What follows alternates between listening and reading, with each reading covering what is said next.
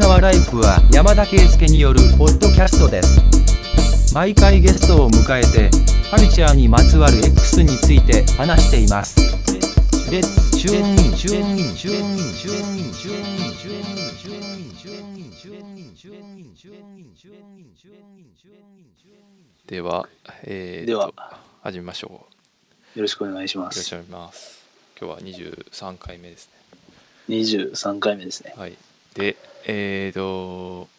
サイダーをお迎えしてお届けします。よろしくお願いしまよすろしくお願いします。もう4 3回目くらいですかね。4回目くらいかな。どれぐらい、それぐらいですね。で、今日は、えーまあ、ほぼヒップホップの話ですね。なので、おヒップホップに興味がないとちょっと辛いかもしれないです ね。はい。リスナーの方でヒップホップ周りじゃない人ってどれぐらいいるんですか感覚的に。うーん、わかんないね。いるんかな。いない気がするな。い全然、まあそうね。いない、いるいるんかな。どうなんや基わかります本見えてる世界のリスナーの数なんですか大体。ろ。だと思ってるけど。視聴数的に。そう。ああ、まあ、うーん、誰やろっていうのは、半分ぐらい誰やろって感じかな。てか最近気がついたんですけど、僕インドネシアで聞いてた時って、うん。 IP アドレスで、あ、こいつ聞いたなってバレてたってことですよね。ああ、そうそう そう。ああ、ついたわこい。つよう、ようインド聞いてんなみたいな。あうーんとねそういう意味で言うとそれはトータルでしか見えないから1は回いでもインドネシアからクリックしてるとインドネシアに着くから、まあそのエピソードごとにこう IP であのインドネシアから聞いたなっていう確認はしてないかなできないああ、それはできないんですできない場所のロケーションの特定はそのポッドキャスト全体ではいはい。あの過去にいどっから聞かれたかみたいなのは見れるけどあーじゃあインドネシアから何回みたいなのは分かるんですね。何回までも分かんないかなあーインドネシアからもありますっていう。そうそうありますで総視聴回数のうちの何パーセンはトいをインドネシア占めてますみたいな感じかなあでも全然5%が最大やみたいなこそとうかそう最高い最大およびインドネシア人だということが分かる最大の同僚の可能性があるみたいななるほどぐらいの感じです日本の地域域は分かんないですか日本の地域は分かるかな都道府県レベルは多分分かったはず分かると思う大へ阪ー大阪東京みたいな感じかなそれってでもへ家のインターネット回線を w i f i で飛ばしてやってる時は分かるってことなんですかね普通に電話回線使ってる時とかも分かるんですかねどうなのかなそこまでねあの場所に執着してないから よく分かんないけど、うんえーいやなんかどこまで分かるのかなってすごいああでもなんか Spotify とかは登録してる性別とかはで出てきたりしてたね、あなんか年齢とかも入れますもんねあれそうそうそうそう確か Spotify のポッドキャスト分析サイトみたいなとこはそんな感じになってたじゃあもうハハードにあれなんですねマーケティングされてるんですね僕らはまあそうねあでもあの Apple Podcast 始めてから Spotify の視聴数は、まあやっぱ iPhone 率が高いから徐々に落ちてきつつはあるかな面白いですねそこらうん辺へえですいません関係ない話ああいえいえ全然まあそうですよね僕しか知らないんで、まあ、また今度会った時に見せますわ、はいよろしくお願いします、お願いしますえ近況近況トークとかしとく一応近況そうですねようやくあれです3ヶ月経ったんですよ日本帰ってきてから慣れた 慣れたもう超超なりました超なりました結構いい国ですねやっぱりなんかこういろいろ便利ですよね最近最近便利やなと思ったことあるあのー六角レンチが秒で届いたっていう話があってうんそのオフィス周りのなんか棚みたいなやつを僕買って置いてるんですよねああでそれが詰まっちゃって中でうん詰まるっていうかこう中でこうなんていうんですか中に入ったものが挟まってこう取開れかないなくなっちゃったんですよね、でじゃあこれでしかも中に入ってるのは名札で会社のうんでいるんですよ名札見えますよ外ねの人と、ええでなくしでここにあるんですけどとか言うのはちょっとここにあるんだけど取り出せないんで再発行してくださいって言えないじゃないですかうんな恥ずかしいよね 恥ずかしいです よねでだからまあなくしたっていうとそれさらにおいおいどうなってるんだって話になるなと思ってうんでこう無理くりこうギューってやって開けようとかしたりしたんですけどさすがに無理で、じゃあちょっとこれ解体しなくちゃいけないと思ってでネジじゃないんですよねうんそのやつがなんかこうえーっと5ミリぐらいのうんなんか六角レンチ直径6ミリぐらいの六角レンチでしまっててうんそんなん持ってへんよと思ってうんでアマゾンで探したら、まあ、すぐ出てきてでそこでクリックしたら翌日に届いて、うんでもそういうこうマニアックなアイテムとかが秒で手にあの翌日手に入るっていうまあ要はアマゾンが便利って話なのかもしれないですけどうんうんまあでもす超楽だなって物流インフラがなえいーいいっすよ、なるほどうん、やっぱりジャカルタとかだったらインドネシアそういうササービスもありますけど、まあ、そこまでクイックじゃないしうんインドネシア語でこう探っていかなきゃいけないしうん大変なんで、まあ、それ英語でも結構大変なんだと思いますけどそう100いうのは楽だ均とか人気やもんねないですああそうですねこ あっちりでますようんそういう感じですそれ それが3ヶ月後のトークとして 3ヶ月後なのあとあテレビ買いましたテレビああそうなんや久しぶりにテレビか日本のテレビがいつでも見られる状態になってよかったなで今テレビめっちゃ安いんですねああそうね昔に比べたらそうかもしれないですね昔なんかいや本当に初めの初めの時ってなんか1インチ1万円とかいう時代があったと思うんですけどああそうねスーパー昔ですけうど、んでそれ43インチのやつを買ったんですよねうんうんけ結構するかなと思ったんですけど3万5千円なんですよえめっちゃ安いなそれなんかすごい怪しい TCL っていうブランドなんですけど確かにちょっと色味は白い気がするんです けどまあでも見れたらよくないって感じ見れたらいいんで一応でも 4K なんですよおおでもうそりゃもう日本のメーカーでなんかテレビが主力事業だったらこんなことやられてたら売り上げなんて上がらんよなっていうのはすごい実感しましたねーああこれで何やったっけ好きなやつ好きな番組あるやんスカットジャパン見れるなこれスカットジャパンって、 スカットジャパンっていつやってるんですかね、こっちで。わかんない見て、こっちではまだみいやあの遭遇せずに済んでますけど。月曜日の夜やったかな前話した時はあのあ、そうです、そうブです。ルーマンデーあのでみんながモヤモヤ抱スカッとえしてもらうってそうそういうクソっすね。月曜日要チェックでお願いしますいやいやいや。はいじゃあテレビの話出ましたんでまずは、じゃあアメトークの話からしますかアメトーク。アメトークで、えーラップ大好き芸人そうですね。特集がすされて、えーまあ、それがいろいろなんですかねこう面白かった人もいればいろいろ物申したい人もおりみたいな感じそうでですね。で、まあ、僕らはずっと、まあ、好きなものなので、まあ、どういういじられ方するんかなっていうのを見てい心たと 配して。心配して見ていたということですね。アメトークってもともとよく見ますかあー最近録画するようになって見るようになったかうん。な。うんなんか一一番はやなんか家電大好き芸人とか一番その最初にうんうんグッて来てた時の前後は見てたんですけど、うん最近全然見てなくて、はいはい僕は久しぶりに見ましたどうでした納得しました納得はしてないんですけ どまあでもあれが限界ですよねああ頑張っ頑張っあたのそうです頑張ってるし誠意は感じるしじゃあお前やってみろって言われたらまああれ以上のことはまあできないよなっていうそうですねやっぱりもうみんな日本すラップって言っても細分化してるじゃないですかうんそれをしかも歴史も捉えようとしてたんでその域も買うんですけど歴史も込みってなるとまあしゃあないよなっていう感じですかねうんうん、誠意は感じましたけどうん、そうやなテンパさんどうだったんですかうんなんかそうですね誠意を感じる感じでした ねなんていうかうーんと広めたいっていうのがよく伝わってくる感じでよかったと思いますけどね今怒ってる人は結構怒ってましたよねやっぱ怒る人は怒ってますよねライムスターの扱いが少ないとかあうあんまあそうかなとそう言われたらそうかなと思うしなんかさあのざこのざっくりした歴史の年表の分け方 も15年単位っていうそうしかもその15年単位そうなんですよね15年単位はちょっとっていう感じはあるなあと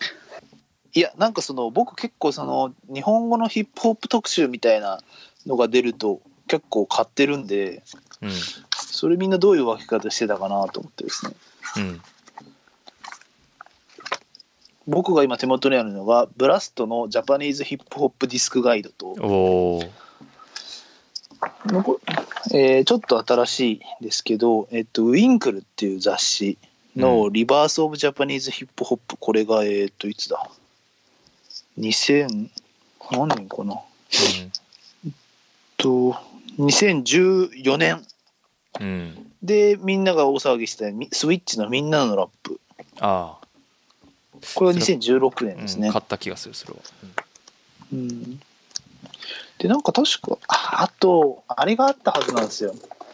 才蔵があったはずなんです才蔵ああ才蔵が一番近いんじゃないかなまあでもなんやろななんか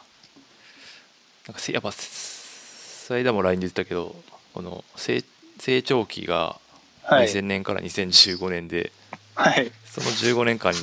に並べられてるラッパーがニトロ、はいクレバハンニャ AK パンピーサルっていうのがうんそそうかうんみたいな感じはそうですねあれだったかな、うんまあそう言われたらそうなのかって感じもするしまあ冷静に事実だけを摘み取るとそうなんですけど僕そのその15年間に僕の青春があったんで まあそうですねいろいろあるんだけどっていう、うんあとあれですねユリイカもありましたねユリイカあああったねうんだからここ5年ぐらいにそういうなんかまあ昔ももう少しあったんですかね僕が買ってないだけでなんかあの日本のヒップホップ総括みたいなのが結構一周で出てどうなるね今やからこそじゃないそのまあその入り口としてはいどういう歴史があったかっていうのを分かりやすく入りやすくするみたい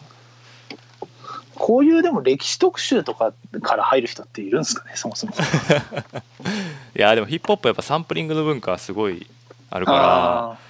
ーらなるほうどんなんかそのバトルとかバトルないサンプリングもあるけどそのねバトルビートのサンプリングだったりとか、確かにとこな聞いたりとかししないと分かんないとか、そうだまな、あ、そういうのはよくあるんでやっぱり確かにこういうオーバービューしたものがあるといいのかもしれないですねうん、でまあなんか今なんかね地上波でその楽曲紹介でこう持っていくのは厳しはいいから、やっぱり厳しいですねううんんやっぱりフリースタイル含めてやっぱ歌詞の面白さにフィーチャーするっていうのは面アプ白ロかっーチたとしては、うん面白かったと思いますねうんなんか大掃除の KW バースはいで数字カウントしてるとはかいはい僕知らなかったんで、あそうなんやえ ありました ね。いや僕こそれはん超ワールドフェイマスストーリーですよあそうですか。あ超有名ですよえこれんだから何なんかが すごいあるんですけど。だからまあ数え歌ですよねああそういう意味。はいはいはい。なるほどね。あこれ有名な話なんですね。超有名な話ですああそうですか。のそれで多分ペコくんとかに言ったらすげえ怒ら れるいやーそう思う超と有名なんかやっぱりそこ、うん、そうやなやっぱ俺あんまりそん歌詞と曲、うん、歌詞とトラックが合わさっては曲いになってると思うんですけど、多分歌詞3トラック7ぐらいのあムードで聴いてるんかもしれないですね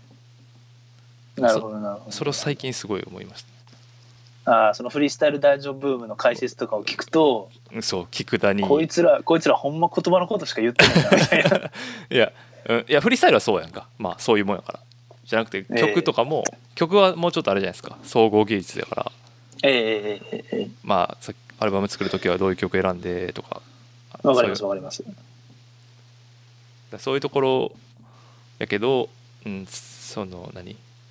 歌詞の面白さいや頭の白さんも当然理解してるんですよですけど、はい。なんかあんまりその数字のことを理解してないとかそういうあの理理解度で音楽を聴いてしまってるのかもしれないですね。あのーそうですね。あの、あそこのラインは結構有名で、KW の。うんそうですね。だからそれこそ、あのー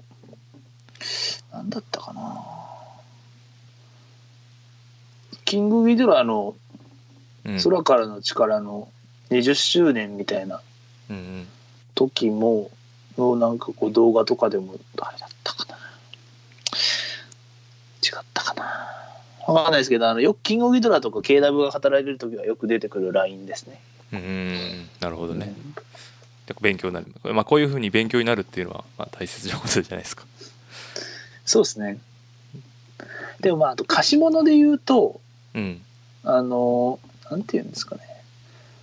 こう、ハスラーポエム的な、あ僕が一番好きだった2007年とか12年ぐらいのハスラーラップ、ー DO とかスカーズとかその辺スカーズとか、まあ、当時のノリキヨとかの、こう、歌詞が、こう、し、なんかし、しみるっていうとちょっとダサいんですけど、いやしみるでしょ、いううん、ラインはあんま紹介されなくて、まあそうっすそこはね。ただまあテレビ向きかと言われるとうんこういびつでもいいって言われたら上がりますよねとかテレビで言って も 共多感を得分ダるメじゃないですかそうね。だから単にこうテクニカルにすげえってわかるああいう数え歌とかの方がまあいいんでしょうねかブッダブランドくらいぶっ飛んでるかどっちか。ブッダブランドはぶっ飛んでますやっぱりいやそうブッダもそうですねそういう意味では語りやすいのかもしれないですねうん意味がわからないってことで、そうね。でもまああの意味がわかんないっていうのを語るんだったら「イルボーイフレンドパート2」でよかったんじゃないかっていう気もしますけどねえなニップスの「イルボーイフレンド」って知らないですかちょっと知らないです。えなんで全然ダメですよそれ もうダメなのかな俺は。有望いや多分知ってると思いますよああ見たらわかんのかな聞いたら覚え出す。はいえアルバム曲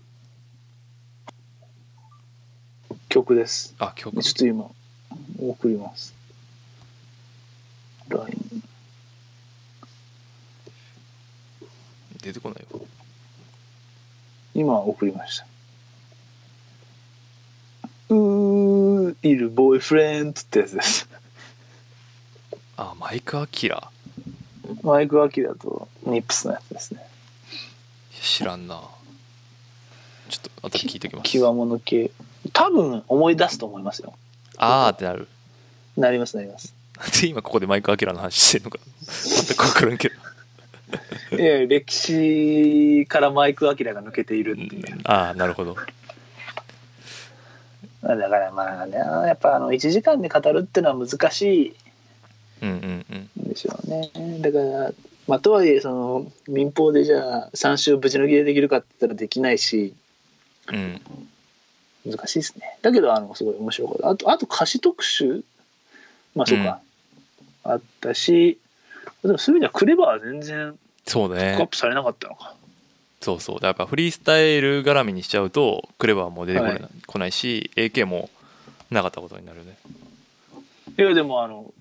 b ボーイパーク3連覇は言及されてましたねああまあでも本人からしたらまたまたその話かみたいな確かに話になるかもしれないですねうんでまあ後半30分ぐらいはフリースタイル男女のテこ入れみ たいないそうですねやでもいいと思うんですよそれで多分フリースタイル男女見てみようかなっていう人もたくさん出るんでしょうし、ああそうですねうん、まあで入り口としてはいいんですよねあれが一番多分、まあ、簡単に見れるしいいはあいの魅力が伝わりやすいっていう意味ではけうん結果いろいろあったけどそうですね、うん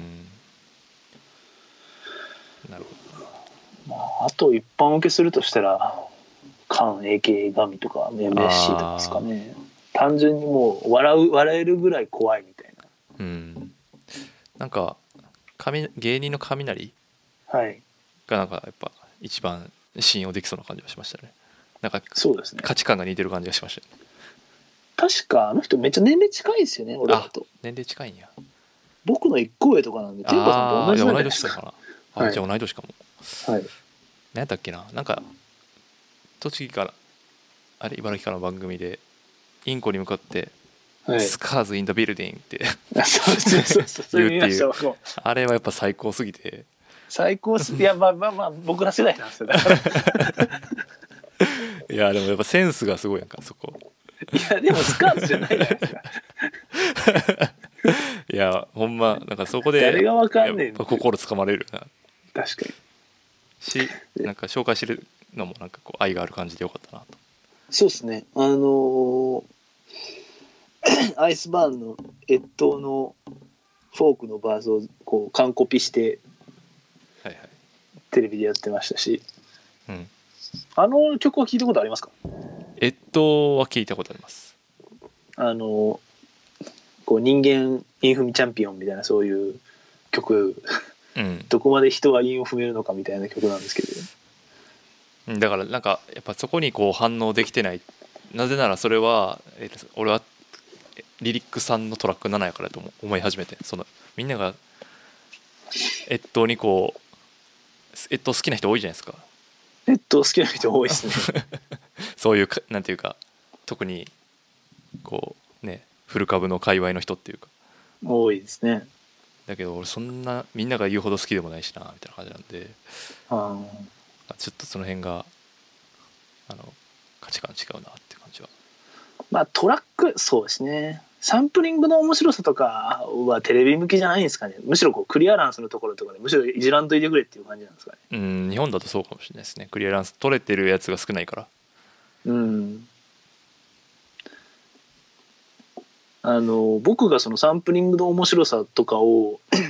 こうよく話すときに使ってたのがクレバの音色なんですよね。ああそうねあれって結構サンプリング、だ、だ、あ元のネタは何なんでしたっけソウルのめっちゃ有名なネタで何やったかなそうですよね。 JG の「ソングくらい」っていう曲と同じネタとやった同じネタ使ってるんですよね。うんなんかもっそれよりもあれじゃんもっとボビー・グレンだ。あはいはいあで、ちょっと音色の話していいですあかどうぞその音色って、あのヒップホップ参加じゃないですか。うんその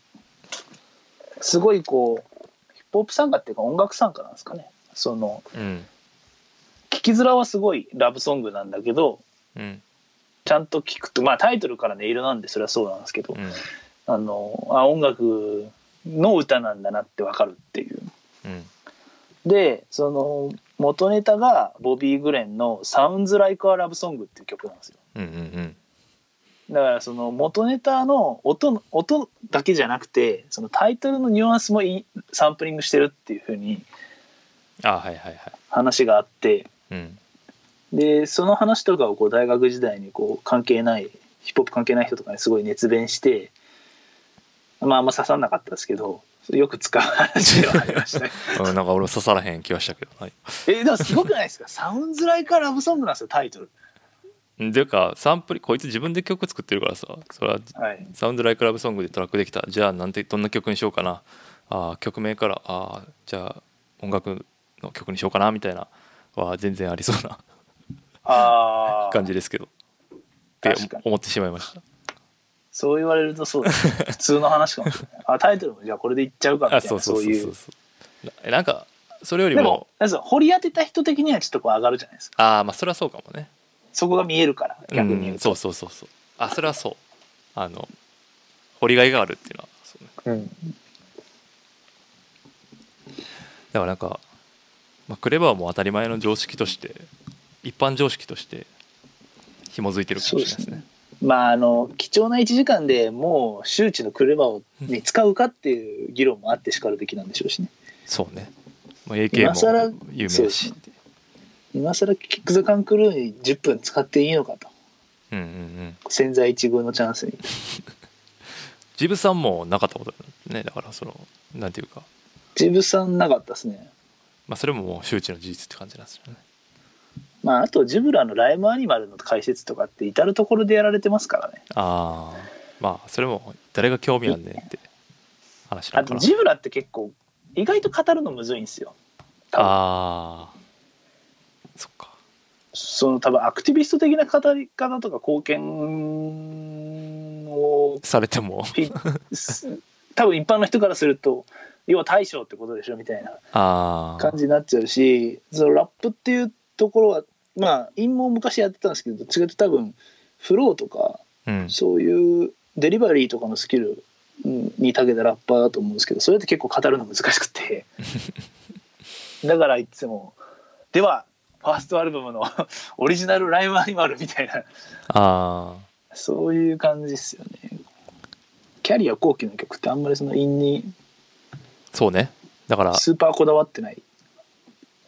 トラック7タイプやもんねそうですね本人としてはなんかそういう方なんだろうなと思いますけどねうんあとバッドホップもうちょっとフィーチャーすればよかっそうね前半結構ポツポツ出てたけどねたはい不良が構成する的な話のそうですね例として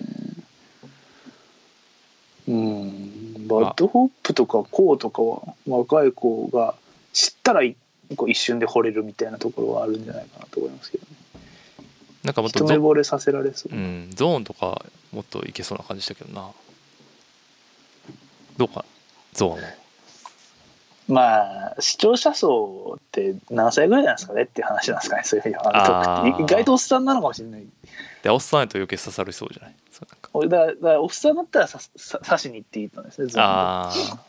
ーでも洗濯物干すのもヒップホップはやってたじゃないですかあまあそうやねんけどあれは芸人的には絶対こう刺さるラインだと思うんでそうねどこですかね。まあ、4つに分けてもよかったよ。まあね、分け方が全てではないっていうのはありますけどね。うんまあで結局 R 視点に収束していくっていう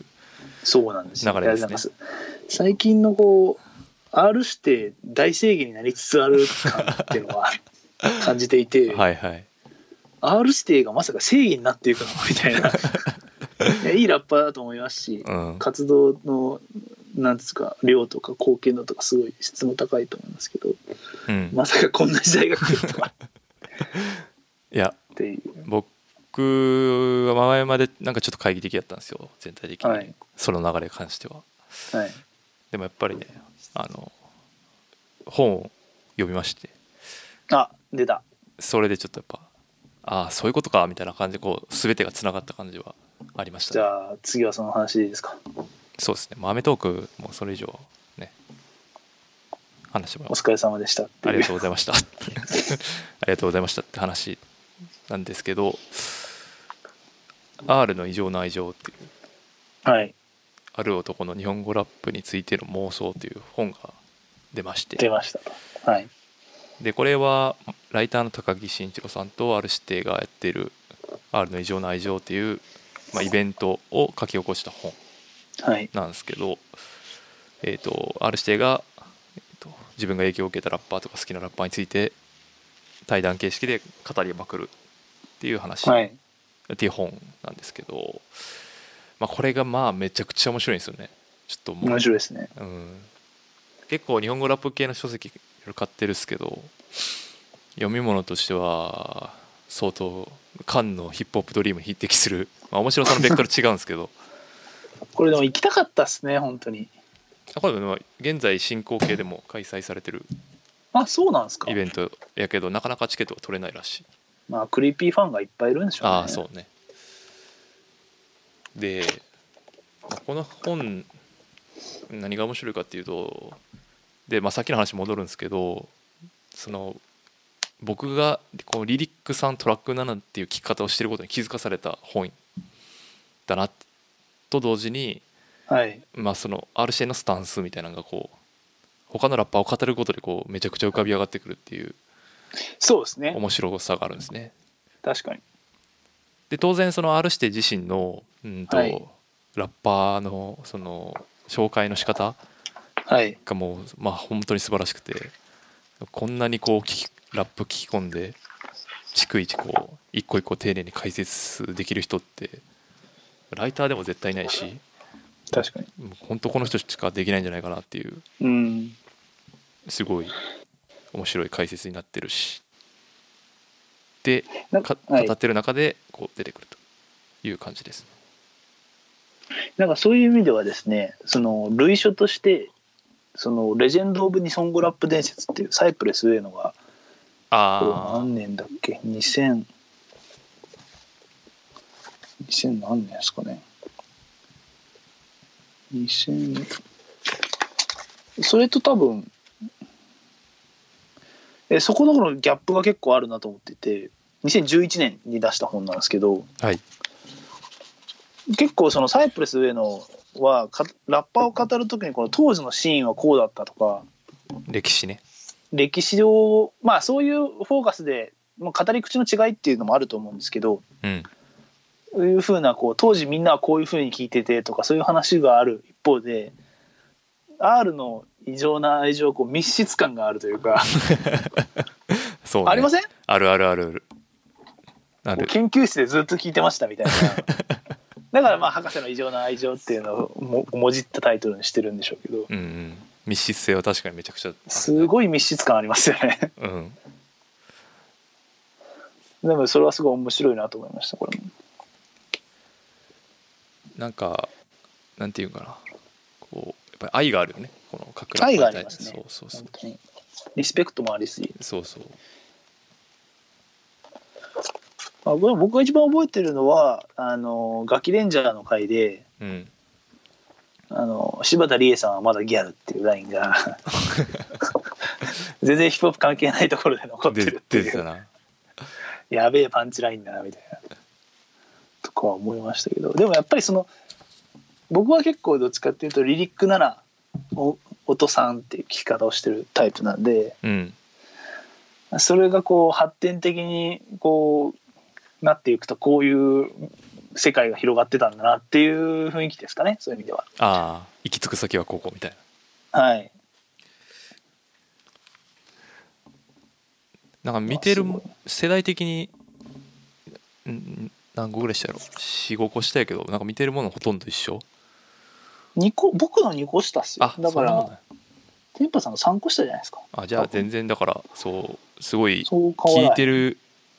ものが近いって聞いて聞き方蔦屋でレンタルしてのくだりとかも懐かしすぎて死ぬかと思った し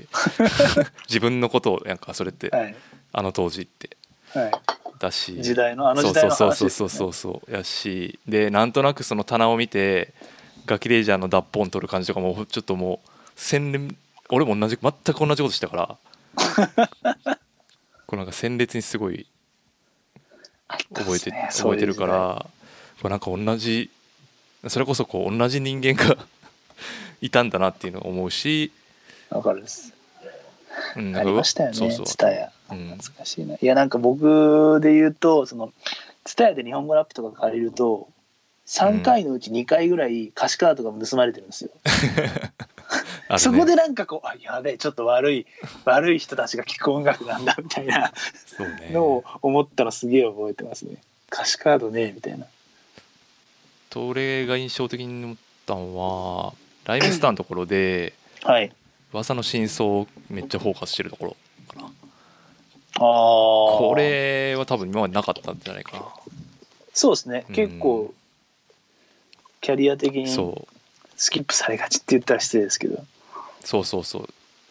スキップされがちかスキップされてると思うんですようんやっぱ初期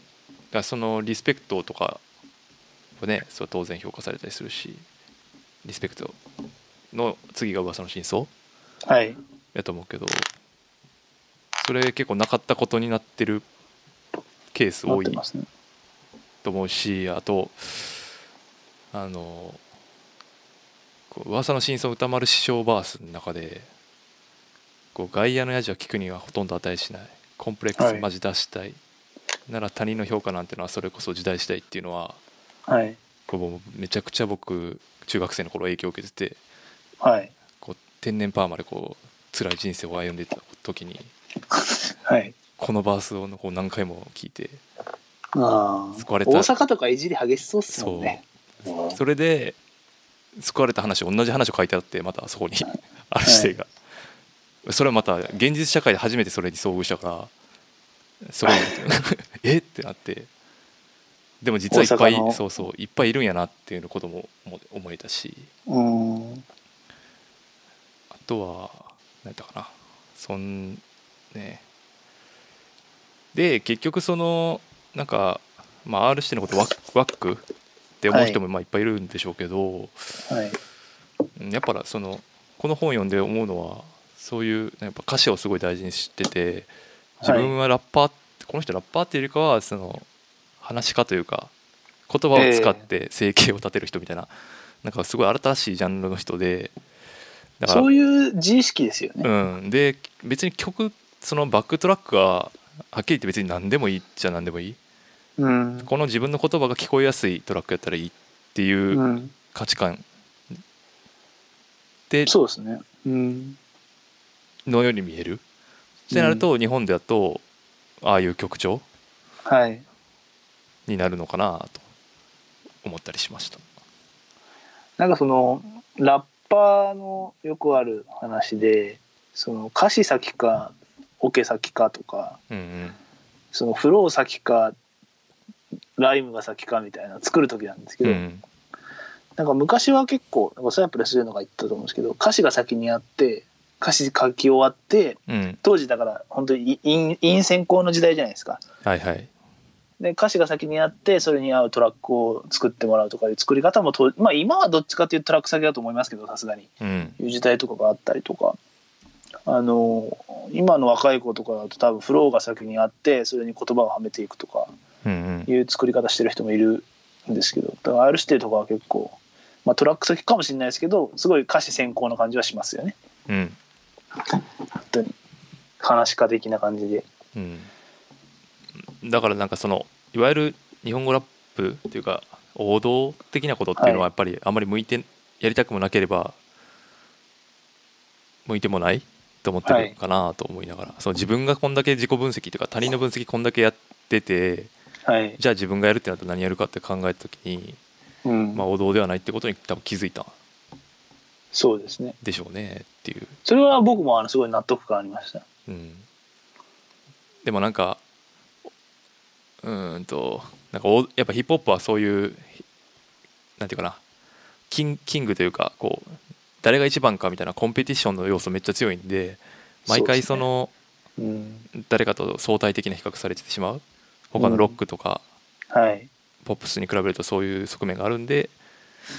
まあ、しばらく生きづらい時代が続きそうだなとは 思いいますやね。僕死ぬまで生きづらいと思いますねいやそのヒップホップの世界でって話ですけどね。うんうんいやなんかそのずっとこ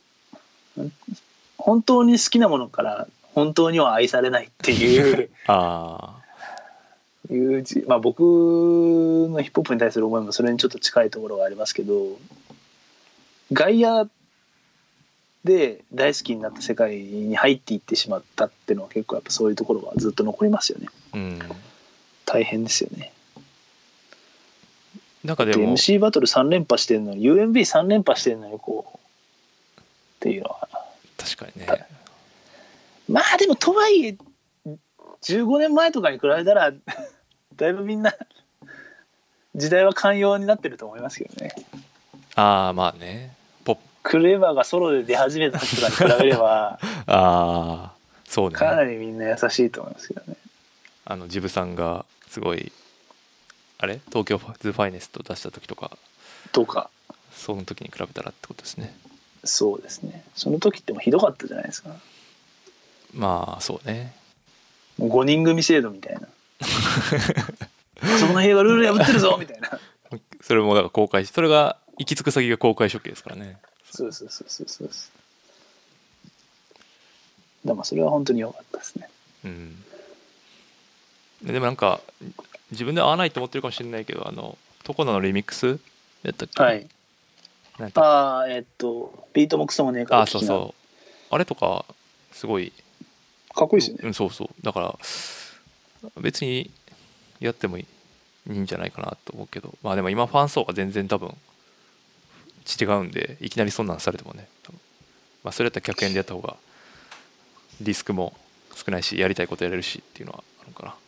もうトラボルタカスタムの R 指定のラインとかも、もうあなんか新しいことやりたくて仕方ねえのかなって思うようなああそうですねやっぱりあの1曲目のヘッドショットやったかなヘッドショットはか、い、こうなんかファッションちゃうぞ身にまとえないみたいなところとかああっていう 言いたいんやろないろいろみたいな思いますよねああのれしてそうあのモードいいと思うんですけどねうんで口めちゃくちゃ悪いやんだってめちゃくち ゃ悪い絶対めちゃくちゃ悪いやんかいやほんま言おうと思ったらいくらでも言えるやんなんかそのしょうもないこと言ってくるさ、やつらをこうもうグーの根も出ないくらい にこうできるけどまあそんなところにエネルギーやっぱ向けないもっとこう広げていったりとか、自分がもともと好きなもっとこうポップな形でのラップはいなんだからっていうところがこう全て俺の中ではこうこの本でガテンがいったっていう感じなんで、まあ、会議的な人はちょっと読んでみた方がいいかもしれないです。ねえとあと R の般若分析ノートのところとかすごい面白いあれやばい ですね。まあ最高でしたね。全く意味がわからんっていうこれは密室感すごい すごい密室感すごいよね。やっぱでもあれですよね文系オタク b ボーイとそいううですねオタク b ボーイ、っていうまあ、ここまでオタクを極めたらすごいですよねうんすごいと思うなだって結局これに感化されたかのようにジブさんのレップでの番組始まって第三研究室っていう、マミー D とジブさんでライムの解説あすそうるっていなんでうすか番組始まったりするへしージブさんは YouTube YouTuber デビューするしみたいなんでちょっとおだてすぎたかもしれないですねまあ難しいですねジブさんとかは所詮ジブさんなんでそうでも第三研究室はちょっと聞いてみたいなと思うんですよね面白そうですねそんな僕それ知らなかったらちょっと見てみますああでもレップやからその誰かがアップロードしてくれてないと聞けないんだけどあーそうそうリアルタイムでしか第3会議室の逆バージョンってのことですね逆バージョンってことなんですね、うん僕第3会議室もすごい好きだったんですようんそうですね死ぬほど聞いてましたね高校時代うんうん懐かしいな懐かしいですねブラックファイルのサイト行ってねそうそうそうそう覚醒の感がありますね あれ動画サイトの走りでしたよねある種そうね 更新すんのホームページまで見に行ったけどねあー、はい今日も更新されてないな懐かしいなまあでもあるしてはすごい歌詞がやっぱ良くてクリーピーとか最近ちょっと聞いてるんですけどおおマジでやっぱ凝ってて分かりやすさもあってまあヒップホップジャーゴンは一切使わないとかは多分徹底しようと思ってやってんだろうなとやかっぱ、うんそこがなちょっとうんって感じなんだよなでも今めっちゃ人気あるんですよねうんそうねめっちゃ人気あるねまああのラジオとかの感じとかまあうまいっすよねうんいやそうねやっぱ物質感すごいよね物質感いやでもなんかこう先輩ラッパーのことをよく見てどう動くべきかを考えながらやってるのかなってちょっとこう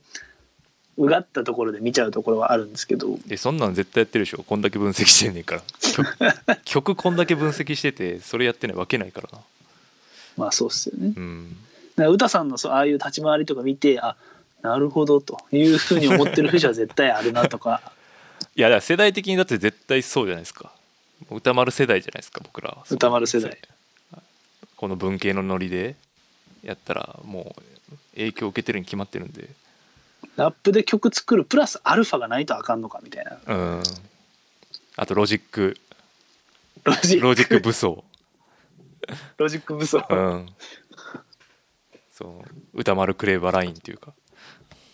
確かに実はある人はそのラインにいるっていう感じですよね、なんか R 指定がたまにクレバの名前を言及するのはなんとなくちょっとそこら辺に睨んでる感じがするんですよね。まあ早く曲やればいいのになと思うけどななんか僕クレバが嫌がるんじゃないかなって気はしますけど。あーまあフリースタイルに絡め取られそうやからまたそれでそあーう、そうです、そうです。ま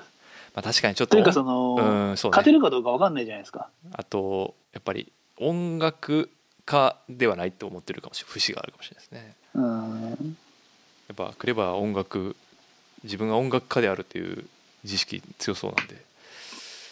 その辺だからクリーピー側がトラック提供してくださいとかやったらなんかありそうですねあとはそんなといこでやすかなんかそのはいシーちょっと話戻りますけど「シーダの街風」っていうアルバムがあったじゃないですか、はいはいであれの古川こうだったか磯部かの評論でだ面白いなと思ってたのがその「街風」ってフィーチャリングボスとマイク・ストーリーとテクニックフィーチャリングクレバっていう2曲そのレジェンドを呼ぶような曲があったんですけど確かにそあのそのクレバとボスのスタンスって180度違ってううんうんボスはなんかこう受け継いでいく意志だみたいなそういう曲なんですよねマイク・ストーリーって。だけどクレバはもうゴリゴリにこう自分の生きるトラックを持ってきて、うん、シーダを殺しに行くっていう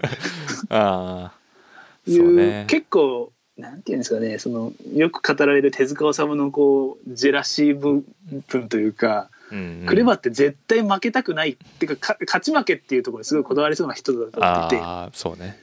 そう思うとこう R して呼ぶとお互い勝ち負けの世界に入っちゃうのかないやでもそれはその時はあれじゃんある氏は得意のこの平身抵当ぶりを見せていあクレバへの異常なリスペクトをまた発揮しておじ おじさん殺ししちゃうんじゃないかなと思うけどねあーあったら仲良くなっちゃうんですよ絶ね対そうでしょ確かにそだってこれはの R の異常な異常のクレバ版はまず超聞きたいコンテンツの一つです超よね、聞きたい これはすごいコンテンツですよねジブさんはもうちょっと聞いてみたいけどねさっき語りにくいって言ったからはいまあその辺は多分取ってあるんやけどねまああそうですね。ドル R 箱視点のラップの仕方でクレバーに影響を受けてませんなんて一言も言わせねえぞっていう感じはありますか らね。いやだからでもどういう分析してるのか気になるんですか別に影響を受けること自体は全然悪いことじゃないしえ全え然いいんですけどいいいというか面白いでそれをどう見てるんかがもう興味あるっていう時点で俺はもう R 指定のこう手のひらの上で踊らされてんなっ踊らされている。て思いますねやっぱロジック好きげロジック好きなんで他に語りしろのあるラッパーってなると誰になるんですかね。うんうん。うんと他は誰が、まあデンガリューとかですか。うでもーんなんかでもゴリゴリスキルっていう感じじゃないかうんなんかエモと相性が悪そうな感じはするなら。ああそうですね。エモとは相性悪い悪いですね。人面ウサギだな。人面ウサギ。あーちょっと同世代すぎるんじゃないやっぱちょっと先輩じゃないとだからスカーズとかシーダじゃないやっぱ やっぱ C だ。僕ら世代の。まあノリキョもそうやけど、まあ、シーダは誰もやってない気がするな、まあ、その出た時はみんなね「花と雨」とかやったけどこうトータルで見てっていうのは、やっぱスカーズですかねそういう意味でうは。んまあ、ベスト英作とか、うんうん、でももあるんじゃないかなまあでもそのうちインフミヤ組合は取っておいてあるわけですよねきっとああまあそうですよね近すぎてやりにくいってことなのかなうんそこら辺聞いてみたいなまあそんな感じでそんな感じめでちゃくちゃ面白いんで要チェックというこ要とチでェックです。これは要チェックです。はい。続きではまして次もフリースタイルの話で 結局好きなんかいっていうことですか。 結局好きなんかいそのフリースタイルダンジョン新シーズンというああ、はいはい。見てますか。見てます見てますあでもなんかちょっとここ3週ぐらいは ID しか出てこなくて面白くないですねそうですね。まあでもはいはいい。ろいろ注目すそのジャンボマーチどうなんのかなっていうのがすごいえ、心配今週出てましたよ。出ました出ましたでもなんか、こうもうあちょっことれか頑ら張っねてっていう感じだったじゃないですかうん、なんか難しいですよね。だからひょっとしてこうおおじさんが何度でもこう立ち上がるのだ的なストーリーすらまとおうとしてるのかって僕は思ってるんですようん、それはチャレンジャー側がまとうタイプのストーリーやから、 それモンスター側でそんなチャレンジのこと言われてもと、なあって思ったけいど。やでもおっさんたちのワンサゲンっていうのを語ろうとしてるわけですよねあれは、うん、なんか紹介部位はそういうノリでしたよね。はい、いやだからそういうストーリーになるを作るんだと思いますよ作るっていうか目指すんだと思いますよでも今なんかそのレゲエっぽいっていうか、まあ、ガチガチのネタ仕込んできてそのガチガチのネタすごいたくさんの量のネタ対バーサスはい現場のその即興で返すの対決みたいなのがたまに当たりするじゃないですかそういうレゲエ乗りのフリースタイルする人はい歌フローとかでそそううですねいう若い人いるのになんでこんなおっさん連れてきてさ そんな体あの老レゲエ界何やったんやってそう老話そうですそよねう老体に鞭打たせてさっていういやだからそれは僕も考えたんですよね意味は。でやっぱりおっさんたちのワンサゲンってのを語るんですよ あそこで。っていうかそれ以外にだって生かし方がないんですも。共感できないなあれあれかなんいやでもぼ一回ボコボコに多分5連敗とか6連敗とかして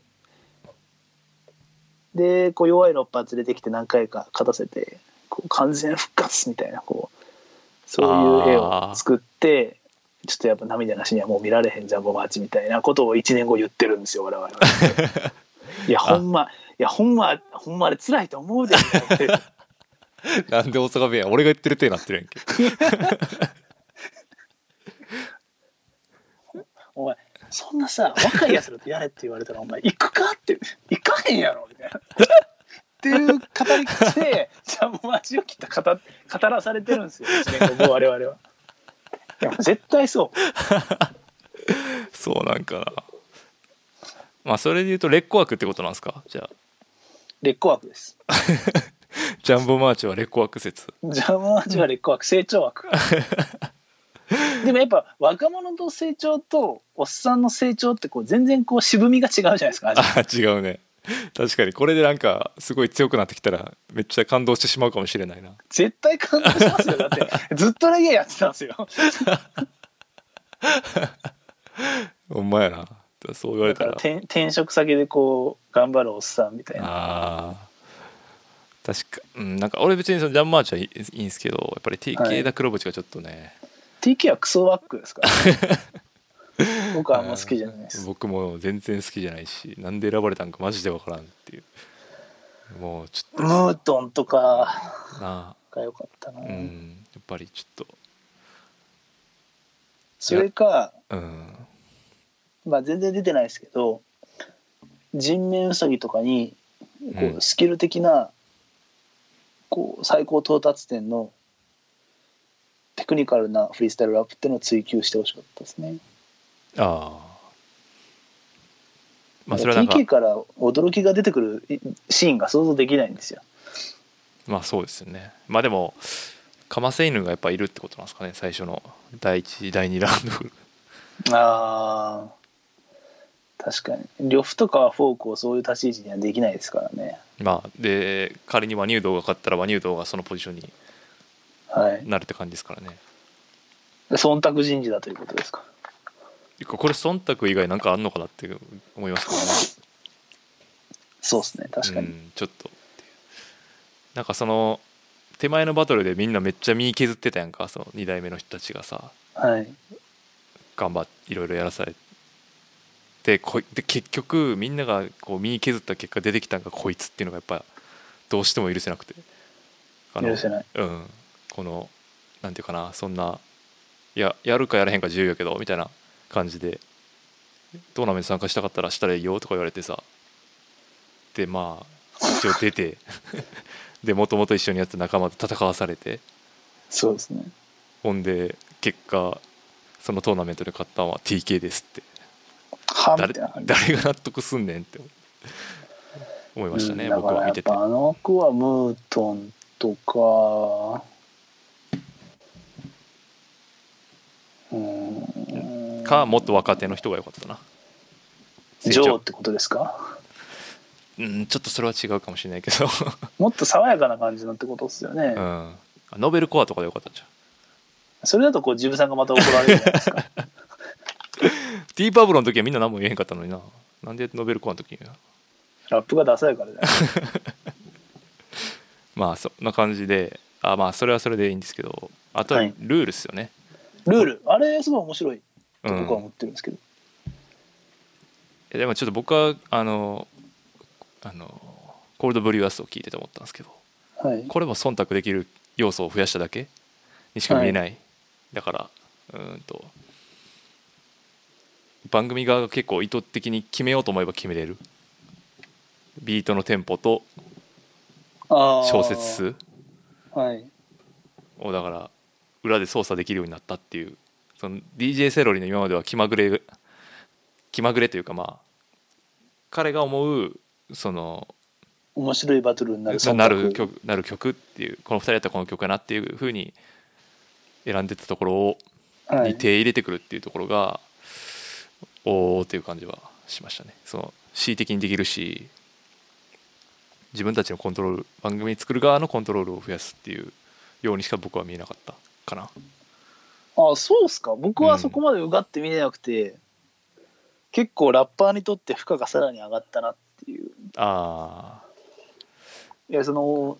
16小節とかフリースタイルでやるのってめちゃくちゃ結構大変で持たないんですよ、ーうんうん生実家なスキルじゃ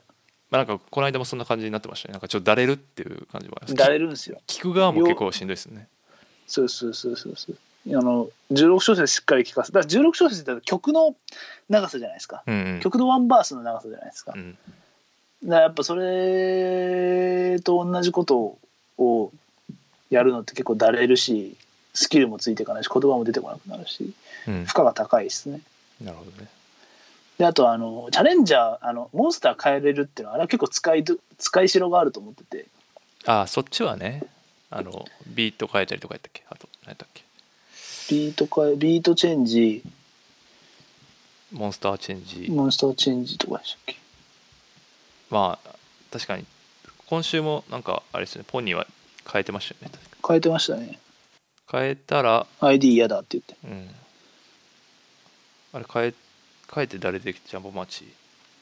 ジャンボマーチはいやあのワンラウンドで KO でしたか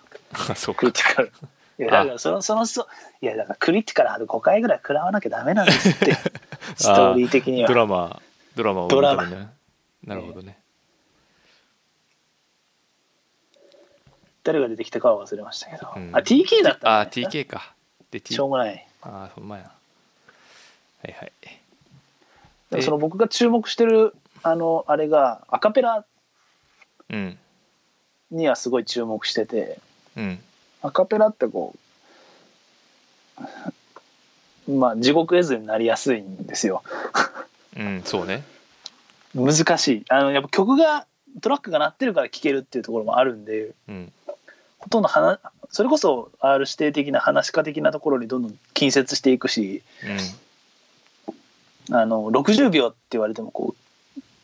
終わり方ってめっちゃ大事じゃないですかああいうのってうんうんその終わるタイミングを綺麗に終われるかとか確かにも難しくてそこはみんなどういうふうに帳尻合わせていくのかなみたいなうんうんうんなんか早く終わったらこう5秒ぐらいこう意味のない間が残っちゃったりとかあと間埋めれないそうです間埋めれないとか、でそれでこう有名なこう目も当てられないバトルでこう昔のスポットライトの R 指定 VS あの小松ってのがあって見た見た送ってくれたあれあれすごくなかったですかうん、なんかでもかわいそうやったその小松氏がだってもう片やもうなんかもうお化けもうあれお化けやろもうほぼ ラップお化けやんいやあの R 怖指定すごくないです怖かくないもうなんかおかしいで しょ、あの R 指定怖いですうよね、ん、は客に拍手させんねんでだってアカペラでで拍取ってどんだけリズム感良くてしかもそれでフリースタイルで中身あるってもうなんかお化けやんなほんまいやだから僕もあの小松の表情とか見ると、 まもうなんかもう分かるんですよ、うんそりゃそう思うよなってうん、なんかだからすごいなだからそうややってた当時どんな気持ちだったやろなと思うしいやもう死にたいでしょね ほんしかも同じクルーやからなそれもそれもすごい、はいすごい話やけどあもう一個送ってくれたのもう面もあ見たはよいあのシーダ対新平とかあボディバッグですねそうそうそうあれなんか全然広がらなかったね結局あんまりそうですねまあああなるのが普通だと思うんですよね多分ああああれだけスキルがある2人でもうんうんだからすごい難しうんうんうんいしうんなんかでもなんか海外ではアカペラの方が普通だみたいなとか US ではアカペラの方が普通だみたいなことを聞いたことがちらっとありますけどね本当かどうか知らないですけどああでもシーダもそれそういうのがあるからアカペラでやろうぜって新平太に言言ったっていうのがこのボディバッグの確かああ経緯だったと思いますアカペラどうなるんですかねで難しいそのルーレットで言うとじゃあ、はいえーあれ何パターンだったかなビートがてビートじゃないえっ、とファストローハイあ違う違う違うえっ、とビートじゃない小節数か16182、182はいなんとかってこういっぱいあるやんかはいじゃあその1回戦の段階でら完全なランダムやとはい絶対にどっかで1回戦でアカペラ出ないとおかしいんですよはいはいはいなのにまだアカペラ1回も出てないっていうのがちょっとと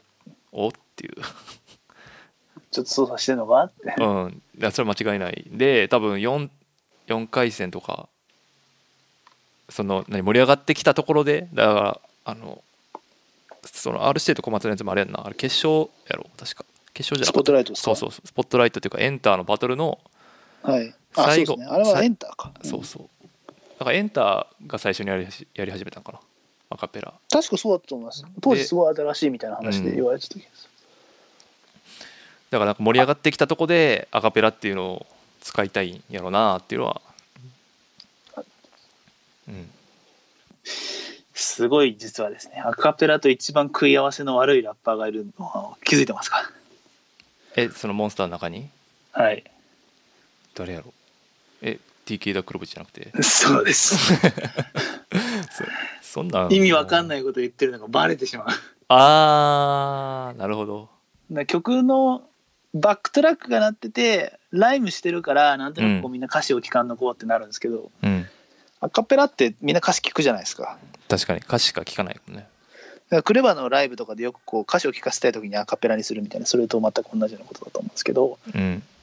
こうコールドブリュアスでなんかバカにされてたなんか市内を持って市内を歩いたりしてなんかそういうことをアカペラで言われるとみんな「えこいつ何言ってんの?」みたい なあ絵になることを期待ーなるほど大期待意味わからんゆえに意味わからんし言ってることダサいみたいなそうですそうですそうですそうです地獄ですね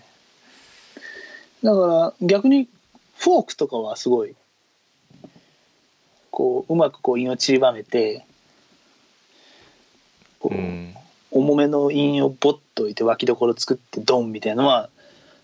できると思うしうんフォークは絶対アカペラ強そうな強いっすよね。イメージありまそあ、う両方ってカルマもそんなに難しいわけじゃなく普通にできそうだしうん普通にいいこと言うドキッとするようなこと言ってあげるみたいなうんジャンボマーチはそれこそ音楽的体力がもう十二分にあるから全然アカペラの方がいけそうな感じするねそんな感じですよねう、んその時 ID もそうだしじゃあその時に僕たちのストーリーが完結するんかなあそういうことかジャンボマーチがアカペラでこう自信を取り戻すっていう中断があるのかもしれないうわーそういうことかいやでもなんかこれちょっと僕の性格の悪さが際立ってますねこれなんかそういやなんかコールドブリューアスのフリースタイル男女の語り方と比べてだいぶこうだいぶダークな気がするんですけど大丈夫ですそういう人間たちの集まりなんでここはっていうところとかですかね。なのであのアカペラにすごい注目してます個人的にはすごい楽しみそうそうですねまあなんでどのタイミングで出てくるかはやっぱ要チェックですよねそれは本当にランダムなのかっていうあの検証にも役立つんでバビロン警察的なことですからはいはいあとはまた話戻りますけどこうフリースタイルでこの R 指定対新平対 大正義あるしてもはや大正義になってるもはや大正義になっていますけどこれはご覧になりましたかあの言われてみましたあ言われててあ違うあのツイートを見てみましたあでのもそんなにっていううんなんか逆にそのよくわからなかったなよくわかいやすごいよすごいしめちゃくちゃ面白かったけどはいなんかそうみんなが興奮するほどやっぱりこのロジックの R してこう好きになってたからはいうんなんていうかなこの人すごいんやなっていうのはもう分かってたん でそれ以上な何もなかったって感じなんですけどなんかこうどういうのがどういう見方をすれば楽しめるんですかねもまあ、まあ3つぐらいあってっとうん一つはその歴史性ですよねはいはいその UMB2010 か11で R 視点が初めて出た時に対決した新兵対1回戦でっうんていうのを結構こうモチーフにしてる瞬間が多くて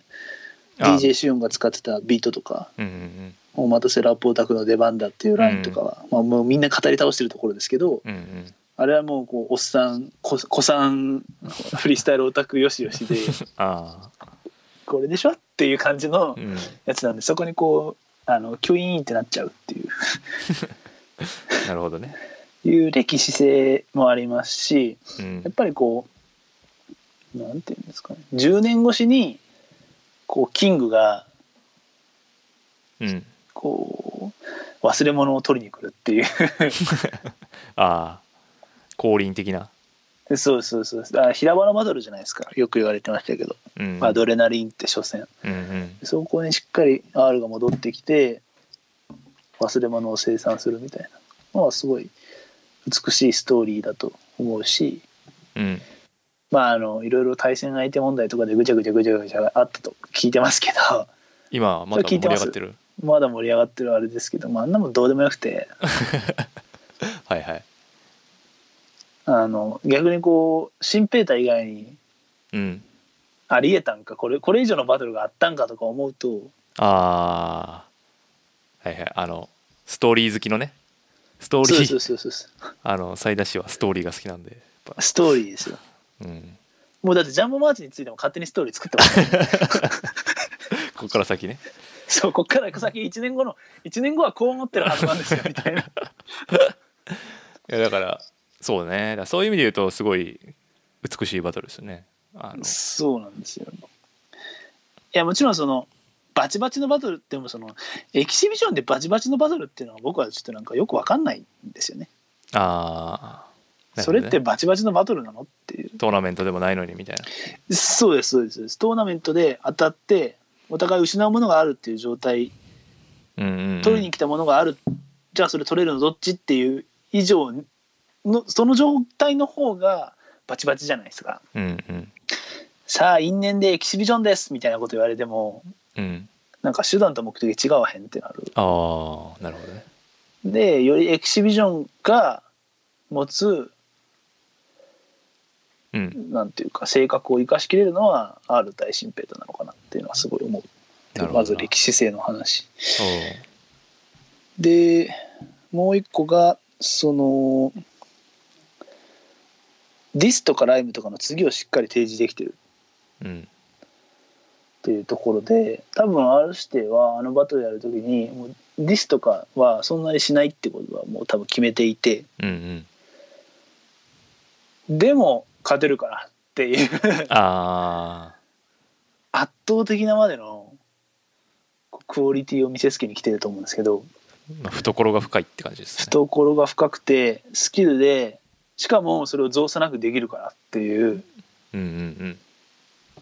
うんのをやっていてで新平太はもともとえ意味わかんないとこ行っちゃう、T、あの TK だ黒内病みたいなところの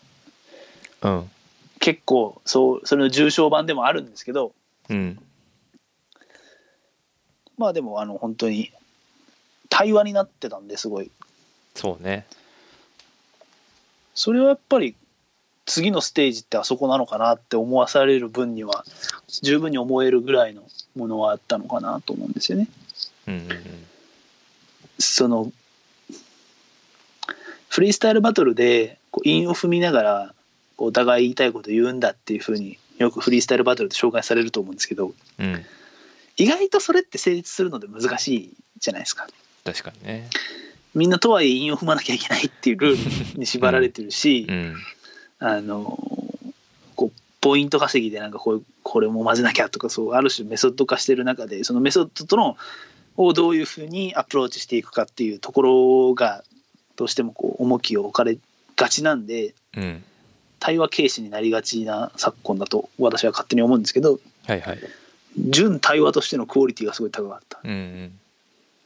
まあだからスポーツと逆って感じですよねだからこう2人そでうですねまあしかもバックトラックバンドやったりするんではい、今回ねそれもすごかったし、まあ、それでなんかこう三バンんとかバンド曲と R 指定と新ペータでこう1個で曲作ってるぐらいのはい感じの、まあ、ちょっとしたセッション、まあ、サイファーえに近いんでそうはでっすね。あ、確かにサイファーに近いんですね、あれは。ていう感じなんですかねちょちょっとわかんあないーですだけどから R 指定はあんなにできるのか、そうか。サイファー的なノリに近いんかもしれないですね。うんまあわかんないですねそのサイファーは何そういうふうにやってたのか知らないしまあサイファーでもお互い削り合ったのかもわからないですけどはいまあでもどっちかというとうんと面白おかしくインフムだからす筋道立てるっていう方向でやってた梅田サイファーっていうイメージは僕はあるんでまあ、そういうのはがうまいし、やっぱ気が利いてんすよねなんかもう逐一なんか記憶力とかもちょっとねなんか気が利いてる。聞い聞いてるんですよねあそれを即興でやっちゃうのがやっぱりちょっとお化けってい聞くわう、お 化け。ラップお化けお。ラップお化けたるゆえんかなそうっすね。えでもシンペーターそんなあれじゃないですか好きじゃないって言ったけどこれは見直したりとかそういうのがあったんですかありました。ありましたはい。じゃあよかったですねちょっと見直したし、あのー、R し、シンペータって、うんその生意気にもこう気持ちにムラのあるラッパーなんですよ。うんこう、気持ちが乗らない時はコロッと負けるみたいな。あだからわけわかんないヌラバトルの2回戦とかで負けたりするんですけど、ああでも本当にこう、自分の中で、こう、ナルシズムにしっかり浸れるだけのストーリーがあるあうと、んうんあフリースタイルダンジョンとか、うんあると、まあ強いみたいな。今サイズと一緒やんそれはもえうストーリーを愛しすぎた男あストーリーを愛しすぎた男っていう点ではそうですよ。なストーリー好きですよ、彼は間違いなく。そうやなやっぱなんかあの待ってる時の顔とかもそういう感じだもんなそうそうそう。自分は完全にこう、もうカメラ入ってる感じじゃないですか。いや入ってるんですけど、うんうん漫画の主人公になりたいタイプの人よねそういう感じですよね。うんでもなんかやっでぱああいう人がいるから、こうこうも物語ができて面白くなる R 視点も引き立つっていうのは間違いなくありますよね。で、3つ目が、あの、こう、同時に、まあ、ちょっとこれ、おおこごとなんですけど、うん、 あの、観客判定の残酷さっていうのは結構あって、そうんの R 指定が圧倒的に勝ってるのに、新兵隊に声が上がって、あのこう生殺しの生殺しというかもう半殺しの状態でこう バトルを続けさせられているっていうのはみん なあーあの5ラウンドありきでもあうの、だあれあれが談合ですようん、あの3人で勝たせるってそう R 視点を3人で勝たせてちきっちり全員で5ラウンドを堪能しようっていうそうそうです合意があった っていうあのヨーロッパの貴族たちが奴隷たちを競わせるみたいない や本当そうですよ感じですよね。いやだから本当になんていうかあの日本人ってやっぱすげえなっていう話でもありますよねあーちゃんとあそこでこうみんな同じ方向を向けるっていうああ 確かにコロシアム殺し合うだってもう新兵だとかも最後の方絶対俺負けたやんって顔してたじゃないですかうんまあ、だからなんかその途中からやっぱりあそこの表 R 指定からバトル要素は消えていき本当はにいセッション感がすごいあ上がってきた中盤以降ああはい、そういうふうに思いましたけどねだからそこはまあうんねやっぱだからもう勝敗つけるものじゃないんですよねあそこまで行くときっとうんうんうんそうそうまあゆセッションえにエキシビジョなんでンって感じですよねええでやっぱりどっかのこう可燃ごみなんだかよくわかんないです けどでいう人とのこうが勝手に勝手にこうすごい息巻いて当たっていってなんかこうおおおーみたいな感じでこうその火の粉を払うようなあれしてっていう図よりは絶対あの方が良かったうんと僕は思ってますと。なるほどええそんな感じですそか、んなねとこ。ですかねはいはい。じゃあ次は星野源とパンピー星野源とパンピーは聞きましたか聞きましたよどうでした いやなんかもう正解すぎてっていう感じでしたね僕も同じもうなそんうでかすもう100点いや120点もうん何これっていう感じでしたねあのケチのつけようがなさすぎてそうなんですよなんうかん語りしろが逆にないなみたいそなうそうそうそうまあ、それはまあいいいいよなみたいなそうそいううそうそうそうそうそうまあうんいい、うん、ポップなんていうかなヒップホップ側っていうよりかはこのはい j p o p 側から見るとすごい、はいなんていうか革命的というかああいう感じでしたね星野源の EP 自体がこうやっぱり、ああそれなんか言ってまうしたね、ん、ブログにも書いたけどやっぱりこの曲もむちゃくちゃシンプルなワンループピアノのはいまあワンループでちょっとこうフックでストリングス入ったりとかちょっとアレンジはしてるけど基本的にはワンループのもう一番ヒップホップのドシンプルなやつはだいし、でそれに対してうーんと、まあ、星野源ラップしたりパンピー歌ったりパンピーラップしたりっていうこの出入りのこう良さもあるしはいでやっぱすごい低音聞いてんですよね本当低音の量が多い。ああでそうかもしれない j p o p っていうとそれは NG なんですよね、結構削られますよね低音うん、聞きづらしんどいんで長く聞けないし日本の j p o p 的にはそこは削ってくきたっていう伝統があるもともとバンドが多いんではいそんなにそこ重視されてないけど今の世界のトレンドではもうとにかくそのキックオンというかサブベースって言われる音があるものばっかりがヒップホップを中心に流行ってるというところを星野源がもうまあ分かっててでこれからじゃあ世界を打って出るかってなる時にパートナーにヒップホップ始める時のパートナーに選んだんがパンピーっていうこのはあっていう正解正解ですよねっていうもう最高っていう気持ちでしたね。星野源はちょっと正しすぎるんですよねそうそうそうそうでヒップホップ的にはちょっと正しすぎたって感じはええあるけどまあパンピーの前のアルバムからの延長線のようにも見えそうる、ですね思えるんで、うんやっぱり抗えないところはあるし、なんかこう周到に準備された感じがしてそうなんですよいいっすねっていう感じでしたね。もう 大人大人すぎて大人の大人の完成された仕事すぎてなんかこうそうやんないや素晴らしいなと思いましたね。そうであのでまあちょっとちょろちょろっと書いたんですけどいろいろその大物アーティストと日本語ラップアーティストのコラボレーションっていうのの歴史をちょっと改めてはいはい。いろいろあったよねっていいものも悪いものも含めてうん。あったなと思っていてちょっとなんかこう思い出してババババババッとこう書いてみたんですけどうん。あのまあ古くは KW 社員と平井堅とかうんうん。多分2000年ぐらいですかねジブラドリカムとかですねちょっと前だと幻椎名林檎ありましたね。あとコート宇多田ヒカルはいはい。でああの一番ひどかったのが悪路久保田利伸そんなんあったっけあんま知らないな。ありましたよクレバ経由久保田利伸のアルバムにフィーチャリングク悪路って出たんですよええで当時多分パッケージとか出したてぐらいですごいこうイケイケの時ででみんなこうシャーってなったんですけどほとんどなんかこう、シャウトアウト的な使い方でああ、ラップするあーってみわけたいじゃなない。そういうラップするっていう感じじゃなくてでみんなこうあの悲しみにくれたっていう特にあの時代ってこう 暗い時代だったじゃないですか いや、どうでしたっけ暗い時代でしたっけはもうメディアに全く注目されなかった日本語ラップみたいな時代があったじゃないですか、あーはいはい今から比べたら。いはいはい。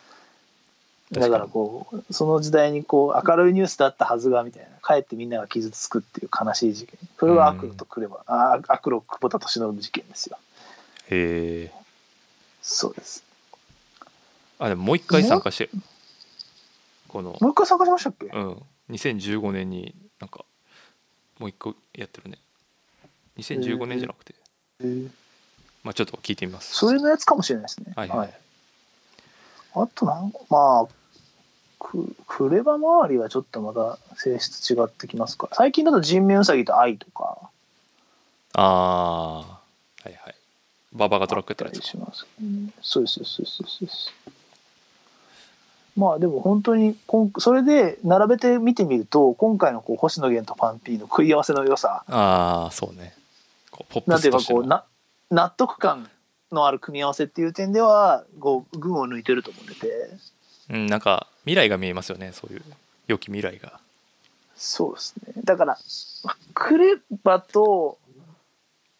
久保田利伸にちょっと近いうんうんうんのかなちゃんとやちゃんとちゃんとこう化学反応が起きてるっていううんしちゃんと収まりどころもいいしっていう点ではその系譜なのかなっていうふうに思いますね。なんかでもやっぱり星野源はこう j p o p を変えたい欲がありそうな気は僕はしますけどねいろんな人選とか見てると三浦大知とやったりとかもそうやしやっぱりワールドワイドに見てこう自分が今いわゆる j p o p のトップバッターにいて、あーワールドワイド見た時に、はいそのギャップを感じてるわけじゃないですかその曲調の感じであるとなそんういうですよ時ねにこう自分の周りにこう強いやつを集めていってワンピースじゃないけど そういう感じすごいするんですよねなんかあの NHK の番組とかもい見ましたおげんさんと一緒や見てないそう見てないあ前はの回とか見てたけどその時三浦大知出ててはいで今回パンピーでしょそうです今回パンピー出てるとこ見てあすごい怖いなと思って大人の仕事大人の仕事ですよ怖い怖いもうまあそんな感大じ人がちゃんと会議して作ってる感じしますね、うんいやいい意味でいい意味でいい意味でですけだかどはいなんかねこっからアルバムとか作ればいいのになとか思ったりするっすけどねまあねパンピ星野ーが源はでも良すぎるんですよ ねわかるなんかこうそれこそヒップホップ的なこう事故で発生したキメラみたいなうんうんうんそういう魅力まあそんなこといやそんなこと言ってられないんだって話なんだと思いますけどでもパンピーはキメラを重要視するタイプのラッパーやから、あのそそこはだから可能性があると思ってるんですよねヒそッうプホパッンピーで取りに行くんですかねプヒップホップのそのいびつさっていうのを理解してるじゃないですかパンピーさんははいちゃんとこう構造的にヒップホップを理解してる人やからええここ食い合わせ実はいいなんかいいんじゃないかなっていう完璧にこう整えていくタイプの人といびつさを愛してる人がこう2人交わるとちょうどいい感じのでもパンピーっていびつさを愛してるんですかねなんか彼の仕事ぶりとか見てると完璧主義なんじゃないかって気がしますけどあいや完璧主義は完璧主義やけどその偶然生まれたものを大切にするっていう意味でのあそのヒップホップ的 ー偶完璧に然偶然を求めていくってああそんな感じかな完全なぐ偶然を伴った上でこそ最大の改善完完全だみたいなそうそうそうそそうああそうそういうさこらとに恐ろしい話をしてるわけですねだからアルバムできないのかのかもしれないけどねもうパンピーのアルバム結構前ですよねうんそうね23年前2です年よぐねらい前はいそんなそこまはだこここはもうねだからあんま語りしろがないんですよねこう曲がいいっでていうもあのあの曲のラップの感じとかってパンピーと星野源のやつですけど、うん明確にこうパンピーのダイディレクションの匂いがしましたよねあでもそれは本にも書いてあったよなんかこう自分が言いたいあそうなんですかやっぱそうなんですかフローのところはやっぱりそういう感じああのラジオで話したやつの書き起こしが上がってましたけどへえ自分が言いたあいえそれこはういうそうなんことですねを言いたいみたいなのがあって、はいそれをこうパンピーと相談しながらみたいな美しいですねいつもそういう感じなんでまた送っ送っときます書き起こしありがとうございますはいこんな感じですかねそんな感じですかねはいはいここからは最後はちょっと意味が分かんないトークテーマが書いてあるんですけどあの式がいいっていうあのフォーシーズン恒例の式特集4シーズンのことですねフォーシーズンズのことです今秋じゃないですかはい秋って結構いいなって思 ってもうやめてもらっていいですかふざけんな。秋いいなと思っててあいでやもそれ前その夏がいいっていう話をしたんです夏は特別なのかっていう話をしたと思うんですけど 誰も覚えてないと思うけど。ええ僕の中でつながってるんですよああはいはい。日本の夏っていいなって当時、まあ、帰ってきたばっかりで思ったんですよね7月当時って3か月前やろはい、で今こう秋から冬に差し掛かるにつれてやっぱこう秋っていいなみたいな思っててまず秋ってリリカルじゃないですか、ああそうかなえでも秋は秋と冬はリリカルですねそれ前でも夏もリリカルやとか言ってなかっ言ってたかもしれないたいやだって夏の曲が多いじゃないですかとかめっちゃ言ってたや言ってたんなんで夏の曲が多いか分かりますか夏がいいからですよみたいなリリカルですよそれは言ってたなまあ秋のリリカル性っていうのはちょっとあれじゃないその空気的なリリカルじゃないそう曲になるというよりかはこあうーなんかこうはい読書したくなるとかなんかこはういクリエイティブなことやりたくなるとかそういう意味でのリリカルそうかあとなんかそのちょっとこうなんていうんですかね哀愁哀愁って多分秋か冬なんですよという感情はきっうと、んまあそうやんねという意味でのリリカルあーなるほどねベスのオンサンデー的な夏のリリカルはそうそうそうそう 夏のリリカルはなんだろうなこう浮かれリリカルももっと浮かれこリうリカはルはっちゃけ方向ってことはっちゃけなリリカルわあの若さのリリカルですよね秋とかはあー僕大人の季節ですからほんま適当言いまくりやなであの僕まあとはいえ2年ぐらい意識のない国にいたんでああそうかそういうこと久しぶりなんですよ秋うんはいはい長袖だみたいなうんうんだからすごい嬉しくなっちゃってな んかああ長袖い着いれながならってまあこれからコーそトうと長かも袖着れるそうですよコートとかめっちゃ良くないですか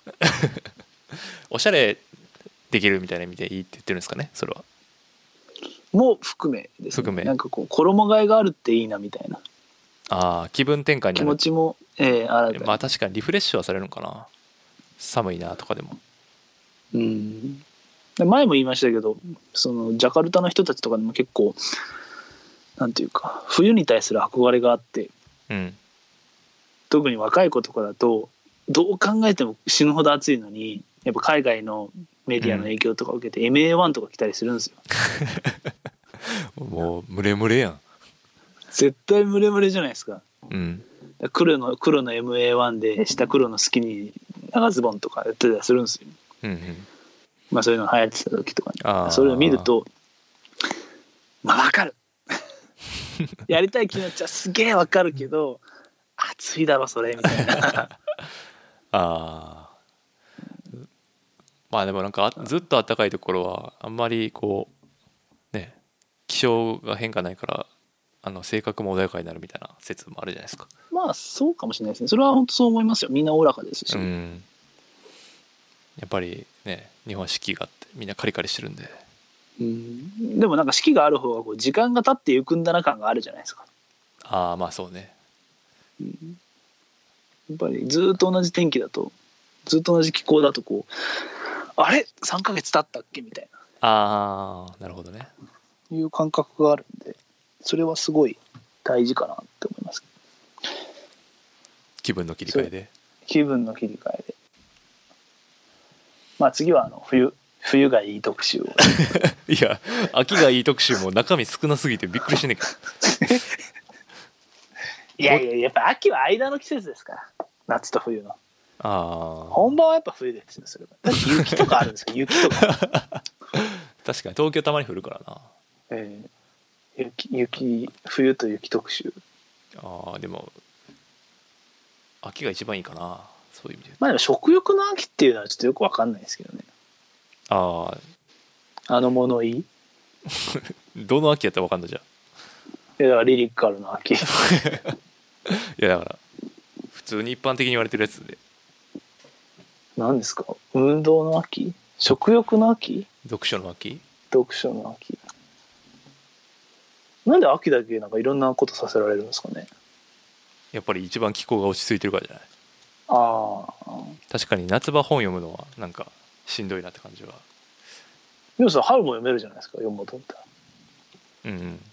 春はっていうよりはこうウキウキをしていきたいってことですか新しい新生活とかのうんなんかこうもうちょっと夏に向かってこう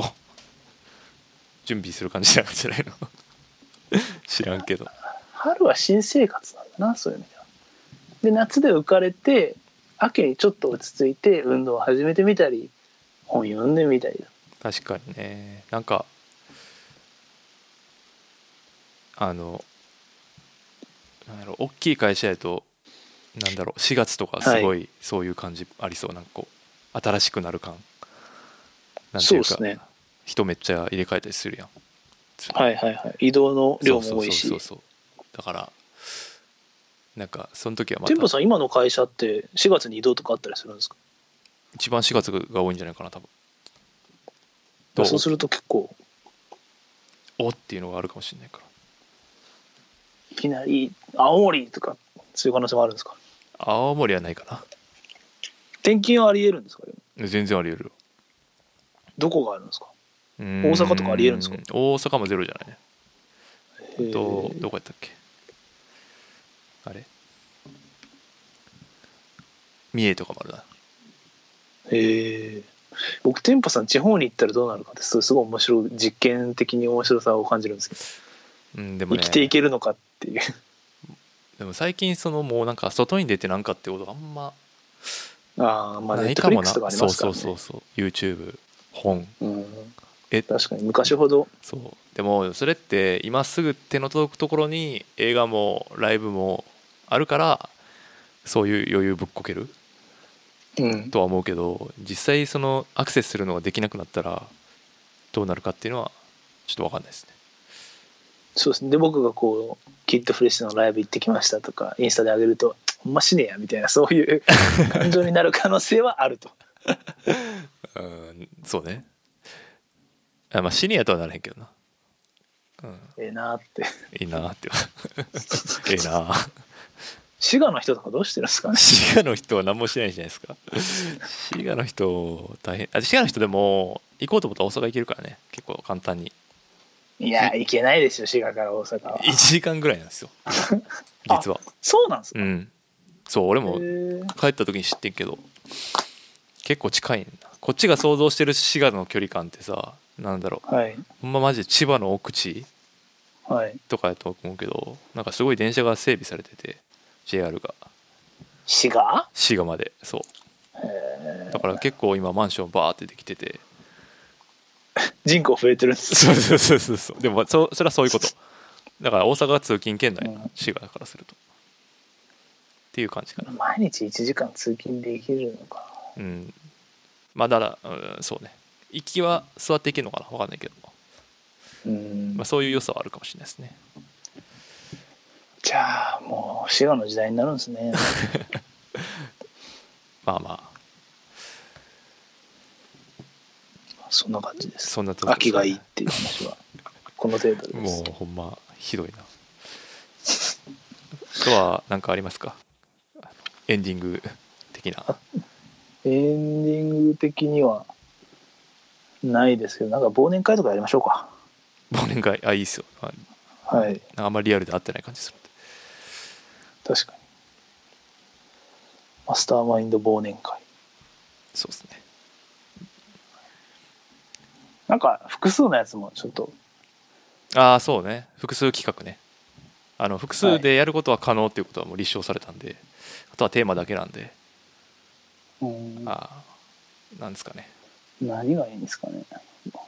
まあ、10年越しにあの映画を見てみるみたいなことでもいいですけどねああそれ面白いと思いますちょうど10年ぐらいじゃないですかしかも本当にそうですね